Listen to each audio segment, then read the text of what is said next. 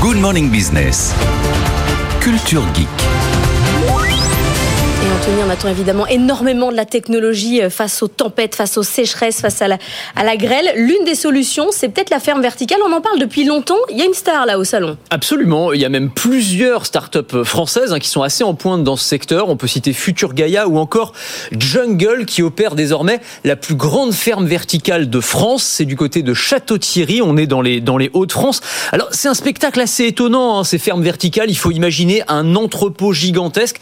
Là, celui-ci fait 4000 mètres carrés avec à perte de vue des étagères métalliques les unes au-dessus des autres sur des étages et des étages euh, dans lesquels poussent, euh, alors ça peut être différents types de, végétaux, il y a du basilic, il y a des plantes aromatiques diverses et variées, ça peut être des tomates, ça peut être euh, des fraises, mais le tout dans un environnement ultra contrôlé technologiquement, c'est-à-dire que vous n'avez pas de lumière, évidemment, on est dans un entrepôt, vous avez des LED horticoles, on appelle ça comme ça, ce sont des lumières qui reproduisent le spectre lumineux du soleil, qui reproduisent la photosynthèse et qui vont donc optimiser la pousse des plantes. On n'a pas de terre non plus, euh, on a euh, de l'hydroponie, donc en gros c'est euh, des nutriments et de l'eau qui vont être acheminés directement jusqu'aux racines des plantes. On va contrôler parfaitement le taux de CO2, la température, l'humidité, tout est géré au millimètre près et à la goutte d'eau près avec des systèmes de surveillance électronique, des robots qui peuvent surveiller les plantes, les cueillir quand on en a besoin et à la fin on se retrouve avec des végétaux,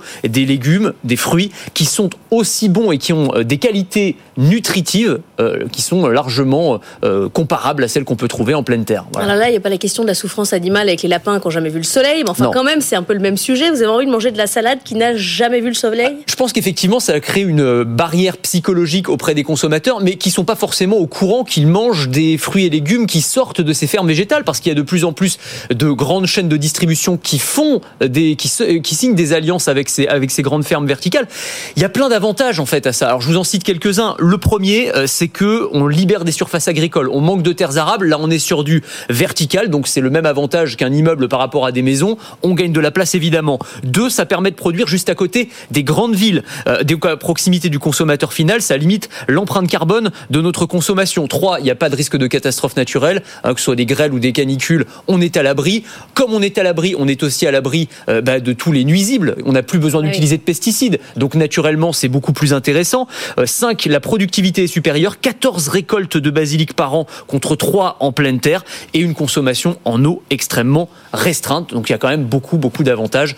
Et c'est ce qui explique aussi qu'il y ait beaucoup de, de startups qui se soient lancées sur ce secteur. Il y a quand même un inconvénient qu'on voit à l'œil nu pour ceux qui nous regardent euh, sur la chaîne 24 sur RMC Découverte, euh, la consommation électrique. Ouais, qui est énorme puisque ce sont des ampoules qui remplacent la lumière du soleil dans un contexte de crise énergétique. Évidemment, c'est pas idéal. C'est entre autres ce qui explique qu'un certain nombre de ces startups aient fait faillite. Je pense notamment au géant américain Aerofarms, hein, qui était vraiment la startup la plus prometteuse sur, lequel- sur laquelle tous les projecteurs étaient braqués. Et finalement, bah, ça a pas marché. Donc voilà, il y a des vrais, euh, des vrais enjeux euh, écologiques, mais aussi économiques autour de ces fermes, de ces fermes Parce qu'on verticales. critique les serres hein, qui consomment trop de gaz, mais là on est un peu sur le même sujet. Absolument. Alors sachant qu'il y a quand même des alternatives, on peut installer des panneaux solaires, enfin on peut optimiser tout ça. En tout cas, ça n'empêche pas des projets de plus en plus fous de voir le jour. Il y a notamment euh, la plus grande ferme euh, euh, verticale du monde qui a ouvert du côté de Dubaï. Là, c'est 30 000 mètres carrés qui peut produire un million de kilos de légumes par an en plein désert avec très très peu d'eau par exemple. Et on a au Japon par exemple des grands groupes électroniques comme Toshiba ou Panasonic qui opèrent maintenant ces fermes verticales parce qu'en fait on se rend compte que bah, produire des salades c'est pas si différent que ça que de produire des, des- des semi-conducteurs ou de l'électronique en termes de, de précision et- de surveillance électronique. Un spécial salon de l'agriculture, ça sera mercredi dans la matinale de l'économie avec beaucoup d'innovation puisqu'évidemment on attend beaucoup des technologies en matière d'agriculture. Mercredi, toute la matinée. Et si vous aimez la tech et l'innovation, je vous propose de me retrouver dans Le meilleur reste à venir. C'est le podcast qui veut vous donner envie de vivre en 2050, à retrouver sur le site de BFM Business et sur toutes les plateformes.